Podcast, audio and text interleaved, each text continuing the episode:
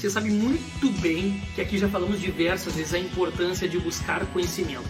A importância de se diferenciar no mercado, investindo tempo e dinheiro da tua vida, lendo bons livros, escutando podcast, fazendo cursos online, mentorias, imersões, investindo tempo e dinheiro para conhecer, aprender e aplicar o conhecimento. Contudo, muitas vezes acaba distorcendo isso. Alguns vendedores. Como isso? Por exemplo, quando você chega num cliente, o cliente tem 20 anos de mercado e você domina aquele produto que você vai representar ou vende para ele, só que ele, ele domina mais 50 produtos que você não representa.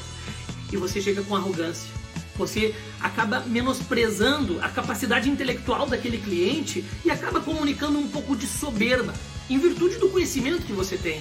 Só que em vez de você ganhar aquela venda por causa do teu conhecimento, da tua experiência, do teu posicionamento de mercado, você perde porque faltou humildade. Então veja bem, conhecimento é muito importante e ele precisa ser aplicado.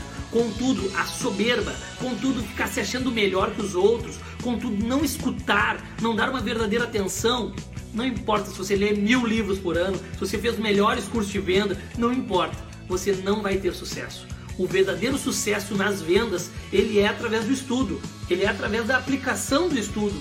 Contudo, você precisa sempre se posicionar como um profissional humilde, no sentido daquele que escuta, no sentido daquele que conduz para o melhor, aquele que não é o dono da verdade. E aquele que se sabe mais que o cliente, ele vai ensinar o cliente, assim como ensina o livro A Venda Desafiadora, que o vendedor desafiador é aquele que ensina o cliente e conduz o cliente para o melhor caminho. Então fica essa dica para você, se você é uma pessoa que estuda, investe conhecimento e de fato sabe mais que o teu cliente, isso é ótimo.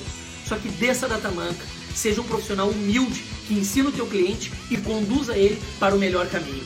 Um forte abraço.